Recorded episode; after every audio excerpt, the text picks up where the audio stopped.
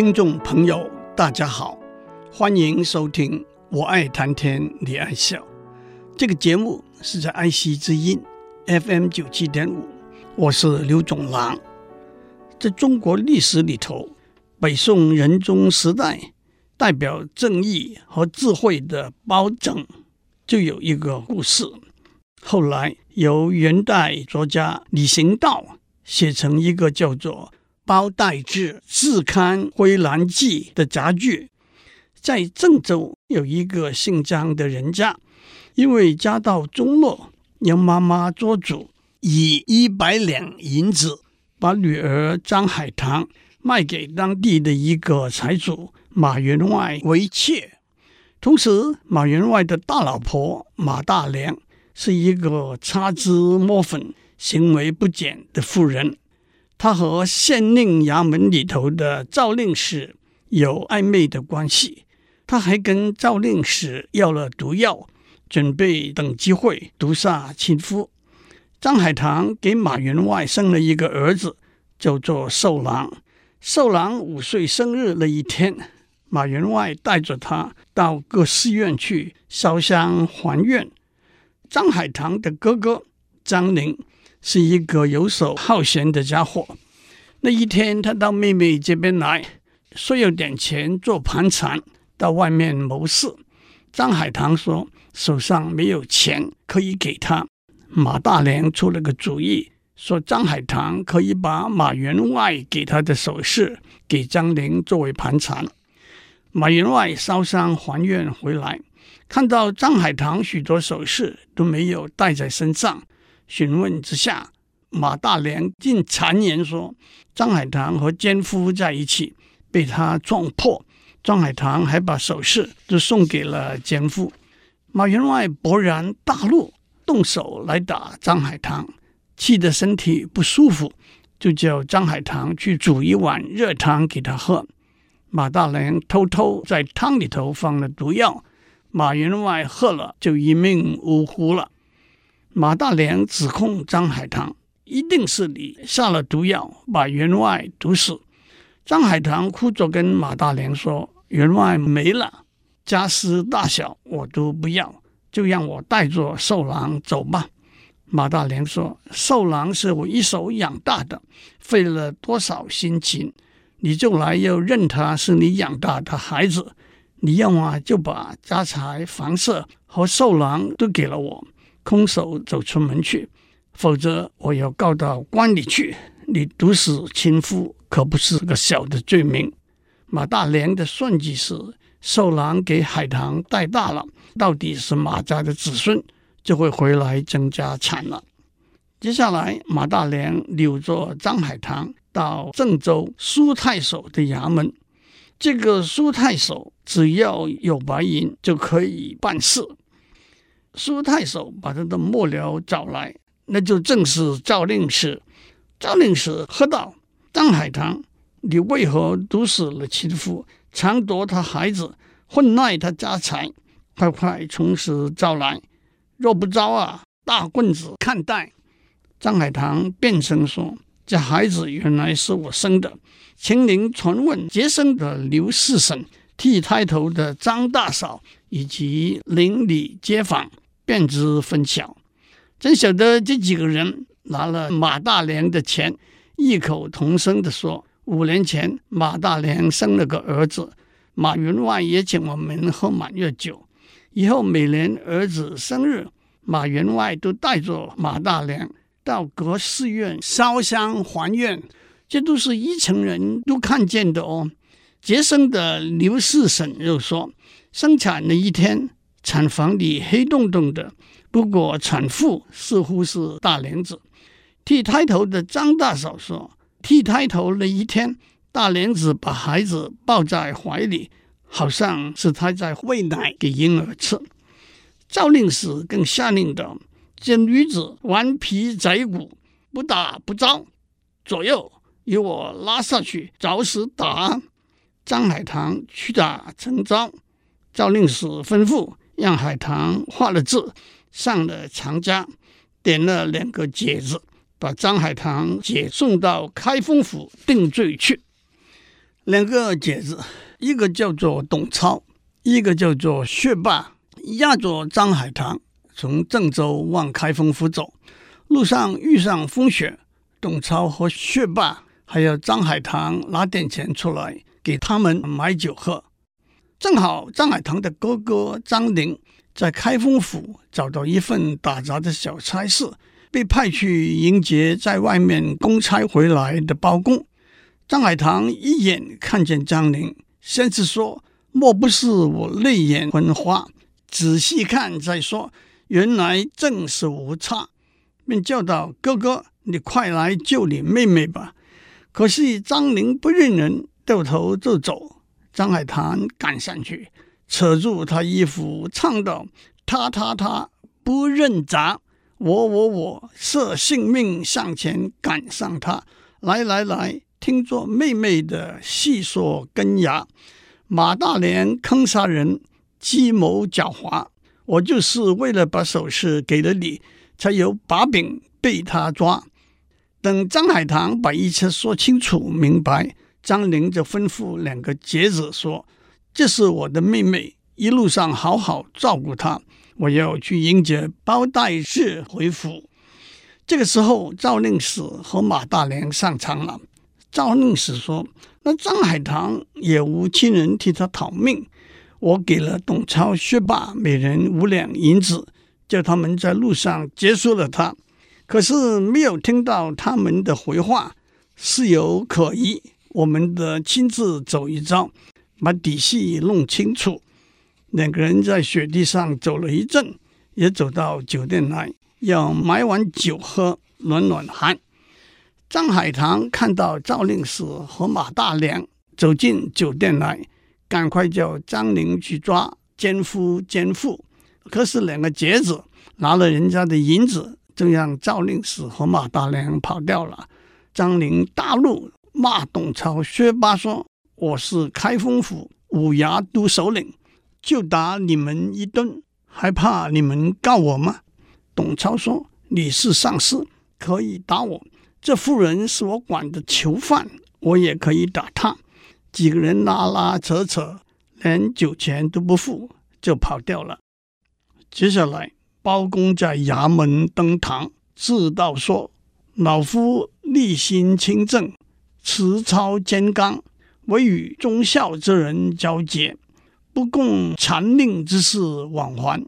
遇事宝剑金牌，严惩贪官污吏，为百姓吐苦申冤。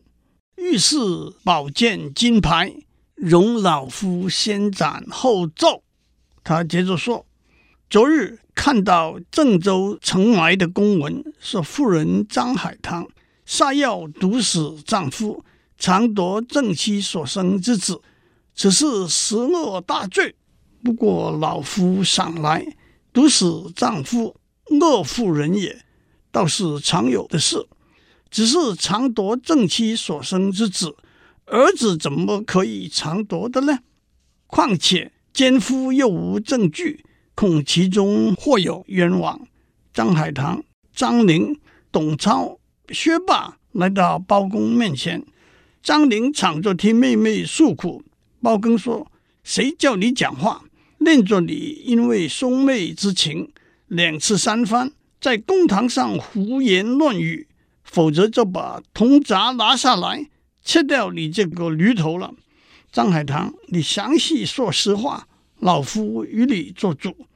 张海棠说：“马员外对我很好。”张龄的确是我的亲哥哥，哥哥来要钱做盘缠，马大莲出主意叫我把首饰送给哥哥，却说我把首饰送了给奸夫，惹得马员外生气。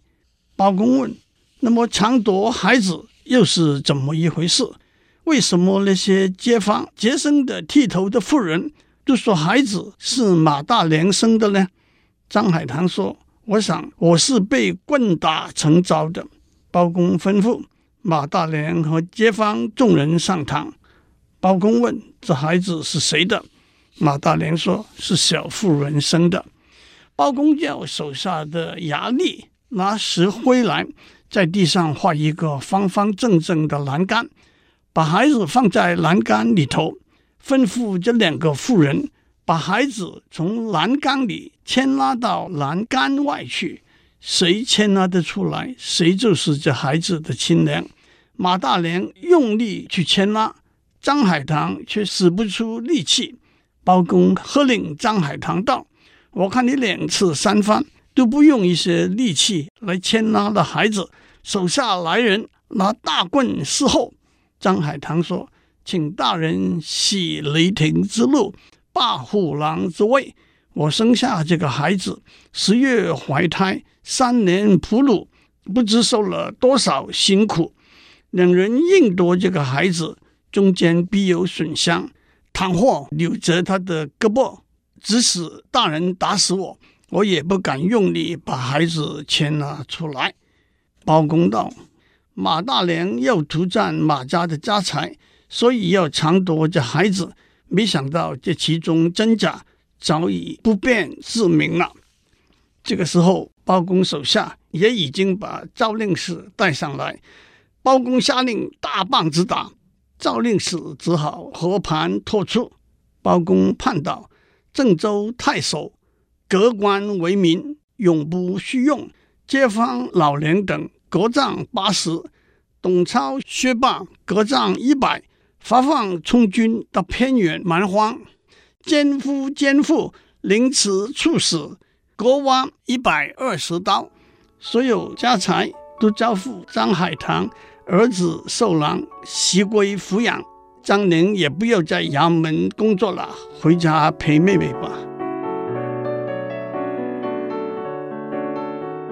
接下来，让我为大家介绍德国剧作家布莱希特在一九四四年写的一个剧本，德文原名是《Der Kaukasische Kreidekreis》，英文是《The Caucasian Chalk Circle》，中文翻成高加索灰蓝记。高加索是中亚地区，伊朗以北，黑海以东。里海以西之间，高加索山脉地区，北高加索的一部分属于俄罗斯。这个戏剧的故事发生在高加索地区一个古老的虚构的国家，叫做格鲁西尼亚。不过，这个戏剧有一个序幕，作者用序幕中的故事来影射剧中的故事。序幕中的故事。发生在二次大战末期，当希特勒进军侵略苏联的时候，高加索一个山谷里的一个畜牧农庄里头的人被迫撤退，田园也都荒芜了。不过，同时一个果园农庄里头的人坚持在敌后打游击战争，并且继续耕耘他们的土地。德军撤退之后。畜牧农庄和果园农庄对这块土地的主权引起争议。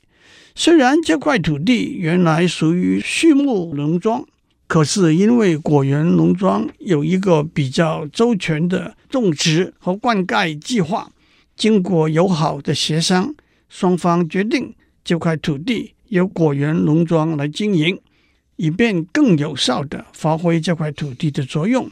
果园农庄为了表示庆祝之意，请来了著名的民间歌手和他的乐队为大家唱歌讲故事。歌手说：“这是一个古老的传说，叫做《灰蓝记》，是从中国传过来的。不过，这是我们改编的演出。在格鲁西里亚大公国里头，有一个城市，统治这个城市的总督。”他的钱财富可敌国，他的娇妻貌美如花，他的孩子又白又胖，活泼健康。在复活节那一天，当总督带着家人去礼拜堂的时候，格鲁西尼亚大公国的贵族发动了叛乱，总督被押去砍头了。正是树倒猢狲散，总督府里头家奴各自安排逃命。总督夫人只顾收拾财物，却把自己的独生子丢下来。总督府的一个警卫士兵西蒙奉命护送总督夫人逃跑。他的未婚妻是厨房的一个女仆，叫做古卢莎。分手的时候，西蒙和古卢莎互相盟誓，永不变心。当古卢莎准备离开的时候，他听到婴儿的声音，似乎是在叫“救救我，救救我”。他留下来，守在婴儿旁边。傍晚了，夜深了，黎明了，他抱着婴儿，躲开乱兵。悄悄地溜走了。这个婴儿 Michael 就是总督和总督夫人的孩子。乱军还悬想要搜寻他，斩草除根。古卢莎冒着生命危险，历尽千辛万苦，二三十天之后，穿过了冰川，来到哥哥的家里。不料嫂嫂吝啬刻薄，尤其是看到他没有结婚。却带来一个来历不明的孩子，更不愿收容。